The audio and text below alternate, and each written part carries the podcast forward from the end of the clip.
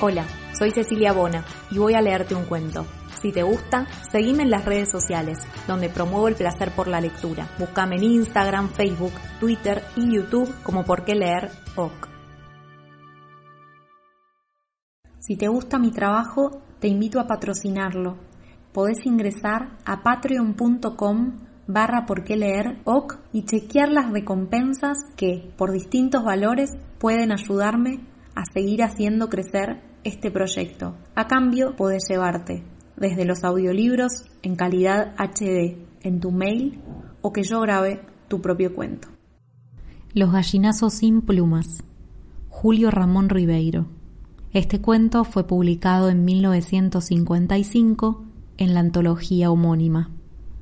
A las seis de la mañana la ciudad se levanta de puntillas y comienza a dar sus primeros pasos. Una fina niebla disuelve el perfil de los objetos y crea como una atmósfera encantada.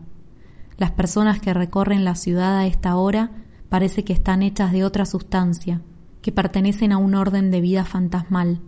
Las beatas se arrastran penosamente hasta desaparecer en los pórticos de las iglesias. Los noctámbulos, macerados por la noche, regresan a sus casas envueltos en sus bufandas y en su melancolía. Los basureros inician por la avenida Pardo su paseo siniestro, armados de escobas y de carretas. A esta hora se ve también obreros caminando hacia el tranvía, policías bostezando contra los árboles, canillitas morados de frío, sirvientas sacando los cubos de basura. A esta hora, por último, como a una especie de misteriosa consigna, aparecen los gallinazos sin plumas.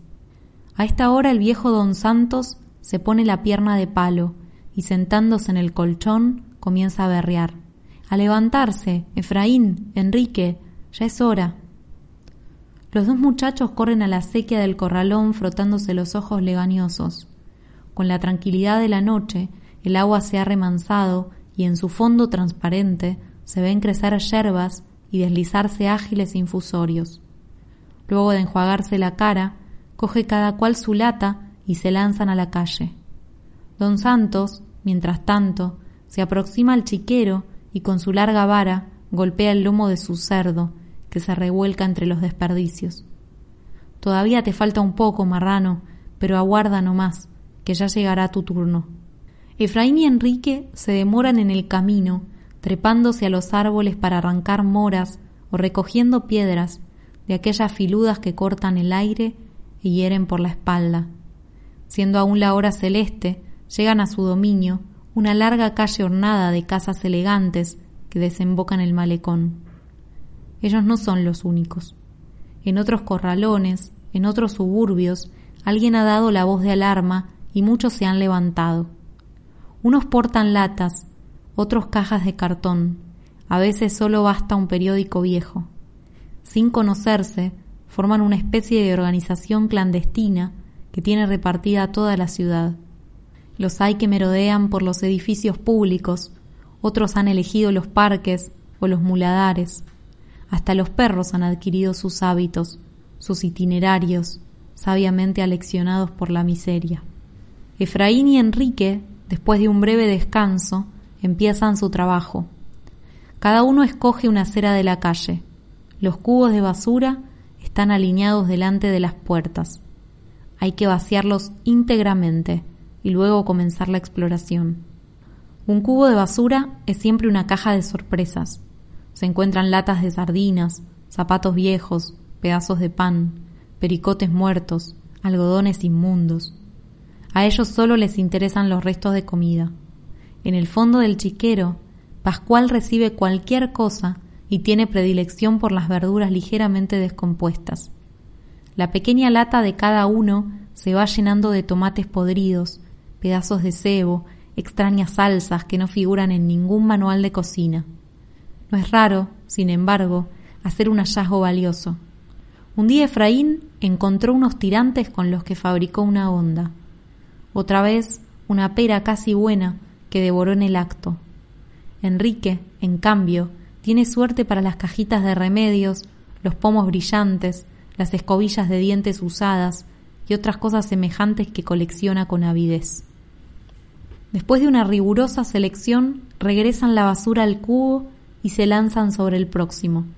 No conviene demorarse mucho, porque el enemigo siempre está al acecho. A veces son sorprendidos por las sirvientas y tienen que huir dejando regado su botín. Pero con más frecuencia es el carro de la baja policía el que aparece, y entonces la jornada está perdida. Cuando el sol asoma sobre las lomas, la hora celeste llega a su fin. La niebla se ha disuelto, las beatas están sumidas en éxtasis, los noctámbulos duermen, los canillitas han repartido los diarios, los obreros trepan a los andamios. La luz desvanece el mundo mágico del alba. Los gallinazos sin plumas han regresado a su nido. Don Santos los esperaba con el café preparado. A ver qué cosa me han traído. Husmeaba entre las latas y si la provisión estaba buena, hacía siempre el mismo comentario. Pascual tendrá banquete hoy día. Pero la mayoría de las veces estallaba Idiotas, ¿qué han hecho hoy día? Se han puesto a jugar seguramente. Pascual se morirá de hambre. Ellos huían hacia el emparrado, con las orejas ardientes de los pescozones, mientras el viejo se arrastraba hasta el chiquero. Desde el fondo de su reducto, el cerdo empezaba a gruñir. Don Santos le aventaba la comida. Mi pobre Pascual, hoy día te quedarás con hambre por culpa de estos amarros. Ellos no te engríen como yo. Habrá que zurrarlos para que aprendan. Al comenzar el invierno, el cerdo estaba convertido en una especie de monstruo insaciable. Todo le parecía poco, y don Santos se vengaba en sus nietos del hambre del animal. Los obligaba a levantarse más temprano, a invadir los terrenos ajenos en busca de más desperdicios. Por último los forzó a que se dirigieran hasta el muladar que estaba al borde del mar. Allí encontrarán más cosas. Será más fácil además porque todo está junto.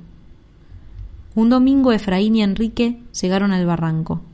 Los carros de la baja policía, siguiendo una huella de tierra, descargaban la basura sobre una pendiente de piedras.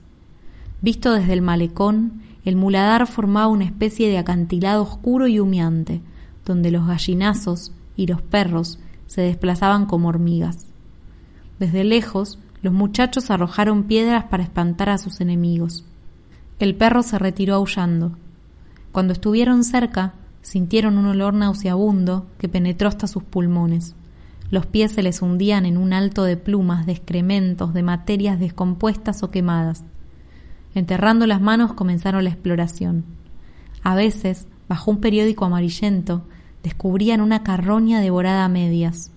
En los acantilados próximos, los gallinazos espiaban impacientes y algunos se acercaban saltando de piedra en piedra, como si quisieran acorralarlos. Efraín gritaba para intimidarlos, y sus gritos resonaban en el desfiladero y hacían desprenderse guijarros que rodaban hacia el mar. Después de una hora de trabajo regresaron al corralón con los cubos llenos.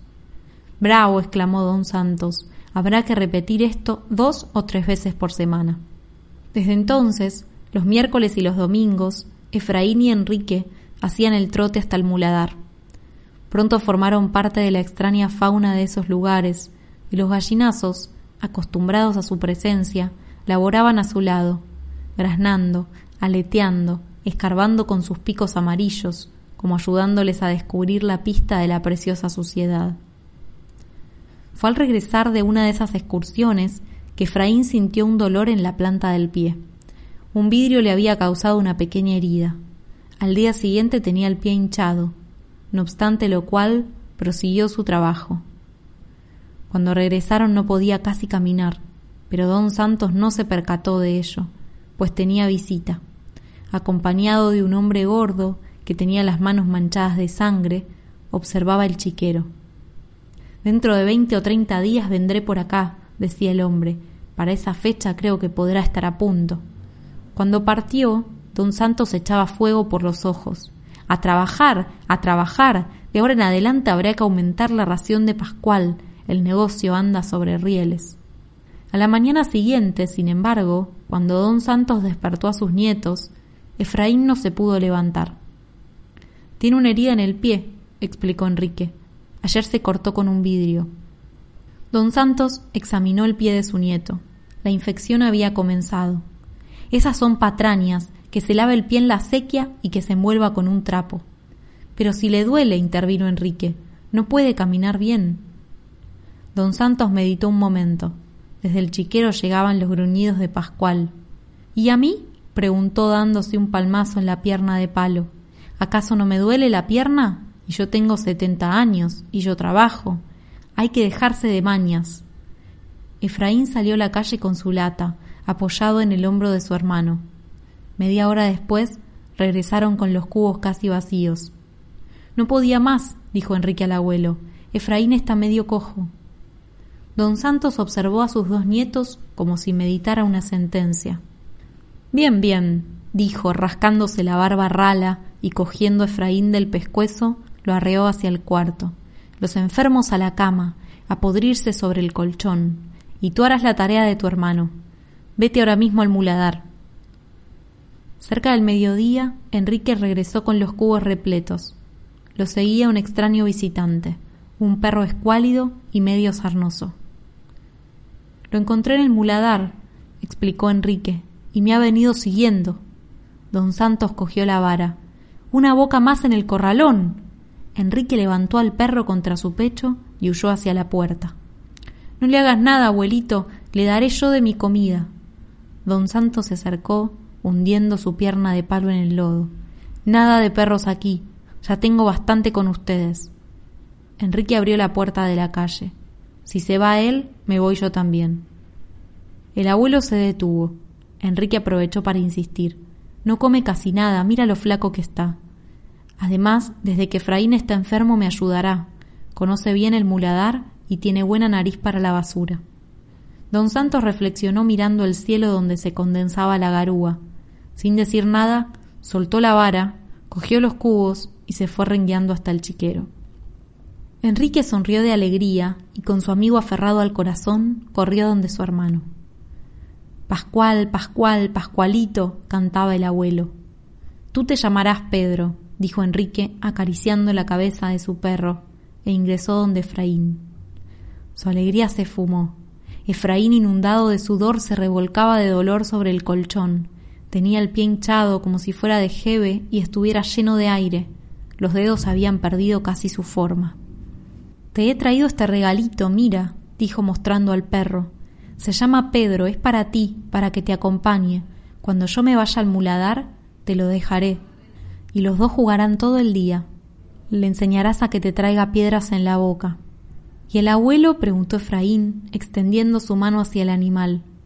El abuelo no dice nada suspiró Enrique. Ambos miraron hacia la puerta. La garúa había empezado a caer. La voz del abuelo llegaba. Pascual, Pascual, Pascualito. Esa misma noche salió luna llena.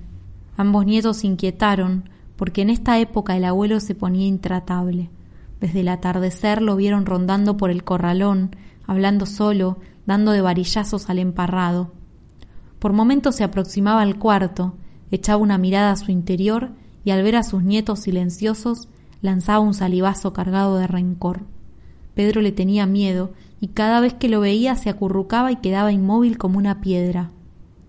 Mugre, nada más que mugre, repitió toda la noche el abuelo, mirando la luna. A la mañana siguiente Enrique amaneció resfriado. El viejo que lo sintió estornudar en la madrugada no dijo nada. En el fondo, sin embargo, presentía una catástrofe. Si Enrique enfermaba, ¿quién se ocuparía de Pascual? La voracidad del cerdo crecía con su gordura. Gruñía por las tardes con el hocico enterrado en el fango. Del corralón de Nemesio, que vivía a una cuadra, se habían venido a quejar. Al segundo día sucedió lo inevitable. Enrique no se pudo levantar. Había tosido toda la noche y la mañana lo sorprendió temblando, quemado por la fiebre. ¿Tú también? preguntó el abuelo. Enrique señaló su pecho, roncaba. El abuelo salió furioso del cuarto. Cinco minutos después regresó. Está muy mal engañarme de esta manera, plañía. Abusan de mí porque no puedo caminar. Saben bien que soy viejo, que soy cojo. De otra manera los mandaría al diablo y me ocuparía yo solo de Pascual. Efraín se despertó quejándose y Enrique comenzó a toser. Pero no importa, yo me encargaré de él. Ustedes son basura, nada más que basura unos pobres gallinazos sin plumas. Ya verán cómo le saco ventaja. El abuelo está fuerte todavía, pero eso sí, Hoy día no habrá comida para ustedes, no habrá comida hasta que no puedan levantarse y trabajar. A través del umbral lo vieron levantar las latas en vilo y volcarse en la calle. Media hora después regresó aplastado. Sin la ligereza de sus nietos el carro de la baja policía lo había ganado. Los perros, además, habían querido morderlo. Pedazos de mugre, ya saben, se quedarán sin comida hasta que no trabajen. Al día siguiente trató de repetir la operación, pero tuvo que renunciar. Su pierna de palo había perdido la costumbre de las pistas de asfalto, de las duras aceras, y cada paso que daba era como un lanzazo en la ingle. A la hora celeste del tercer día, quedó desplomado en su colchón, sin otro ánimo que para el insulto.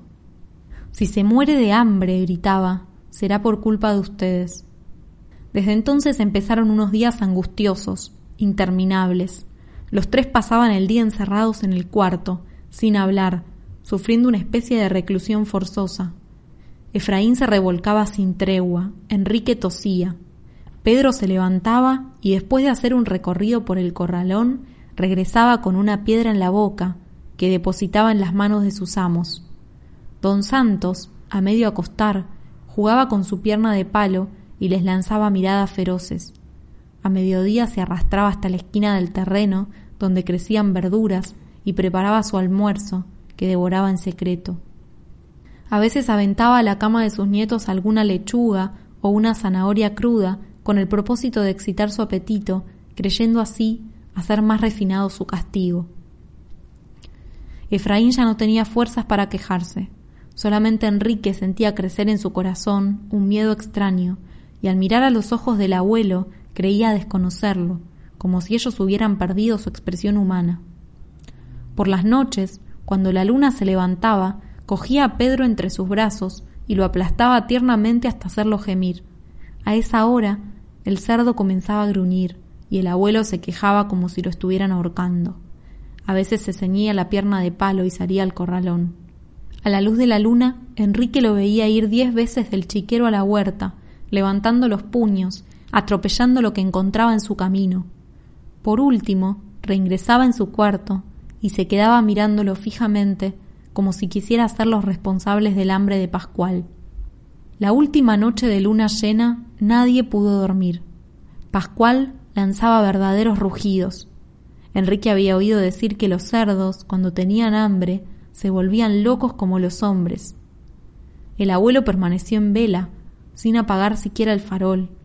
Esta vez no salió al corralón ni maldijo entre dientes. Hundido en su colchón, miraba fijamente la puerta, Parecía amasar dentro de sí una cólera muy vieja, jugar con ella, aprestarle a dispararla. Cuando el cielo comenzó a desteñirse sobre las lomas, abrió la boca, mantuvo su oscura oquedad vuelta hacia sus nietos y lanzó un rugido. Arriba, arriba, arriba. Los golpes comenzaron a llover. A levantarse, Araganes. ¿Hasta cuándo vamos a estar así? Esto se acabó. De pie. Efraín se echó a llorar. Enrique se levantó, aplastándose contra la pared. Los ojos del abuelo parecían fascinarlo hasta volverlo insensible a los golpes. Veía la vara alzarse y abatirse sobre su cabeza, como si fuera una vara de cartón. Al fin pudo reaccionar. A Efraín no, él no tiene la culpa. Déjame a mí solo, yo saldré, yo iré al muladar. El abuelo se contuvo jadeante. Tardó mucho en recuperar el aliento. Ahora mismo, al muladar, lleva los dos cubos, Cuatro cubos. Enrique se apartó, cogió los cubos y se alejó a la carrera. La fatiga del hambre y de la convalecencia lo hacían trastabillar. Cuando abrió la puerta del corralón, Pedro quiso seguirlo. Tú no. Quédate aquí cuidando a Efraín. Y se lanzó a la calle respirando a pleno pulmón el aire de la mañana. En el camino comió yerbas, estuvo a punto de mascar la tierra, todo lo veía a través de una niebla mágica. La debilidad lo hacía ligero, etéreo, volaba casi como un pájaro. En el muladar se sintió un gallinazo más entre los gallinazos. Cuando los cubos estuvieron rebosantes, emprendió el regreso. Las beatas, los noctámbulos, los canillitas descalzos, todas las secreciones del alba comenzaban a dispersarse por la ciudad. Enrique, devuelto a su mundo, caminaba feliz entre ellos, en su mundo de perros y fantasmas, tocado por la hora celeste. Al entrar al corralón, sintió un aire opresor, resistente, que lo obligó a detenerse. Era como si allí, en el dintel, terminara un mundo y comenzara otro fabricado de barro, de rugidos, de absurdas penitencias. Lo sorprendente era, sin embargo, que esta vez reinaba en el corralón una calma cargada de malos presagios, como si toda la violencia estuviera en equilibrio, a punto de desplomarse. El abuelo, parado al borde del chiquero, miraba hacia el fondo. Parecía un árbol creciendo desde su pierna de palo. Enrique hizo ruido, pero el abuelo no se movió. Aquí están los cubos. Don Santos le volvió la espalda y quedó inmóvil. Enrique soltó los cubos y corrió intrigado hasta el cuarto. Efraín apenas lo vio, comenzó a gemir. Pedro, Pedro, ¿qué pasa? Pedro ha mordido al abuelo. El abuelo cogió la vara, después lo sentí aullar. Enrique salió del cuarto. Pedro, ven aquí. ¿Dónde estás, Pedro? Nadie le respondió. El abuelo seguía inmóvil, con la mirada en la pared. Enrique tuvo un mal presentimiento. De un salto se acercó al viejo. ¿Dónde está Pedro? Su mirada descendió al chiquero. Pascual devoraba algo en medio del lodo. Aún quedaban las piernas y el rabo del perro. No, gritó Enrique tapándose los ojos. No, no. y a través de las lágrimas buscó la mirada del abuelo. Este la rehuyó, girando torpemente sobre su pierna de palo. Enrique comenzó a danzar en torno suyo, prendiéndose de su camisa, gritando, pataleando, tratando de mirar sus ojos, de encontrar una respuesta. ¿Por qué has hecho eso? ¿Por qué? El abuelo no respondía. Por último, impaciente, dio un manotón a su nieto que lo hizo rodar por tierra. Desde allí, Enrique observó al viejo que, erguido como un gigante, miraba obstinadamente el festín de Pascual. Estirando la mano, encontró la vara que tenía el extremo manchado de sangre. Con ella se levantó de puntillas y se acercó al viejo. Voltea, gritó, voltea. Cuando don Santos se volvió, divisó la vara que cortaba el aire y se estrellaba contra su pómulo. Toma, chilló Enrique y levantó nuevamente la mano.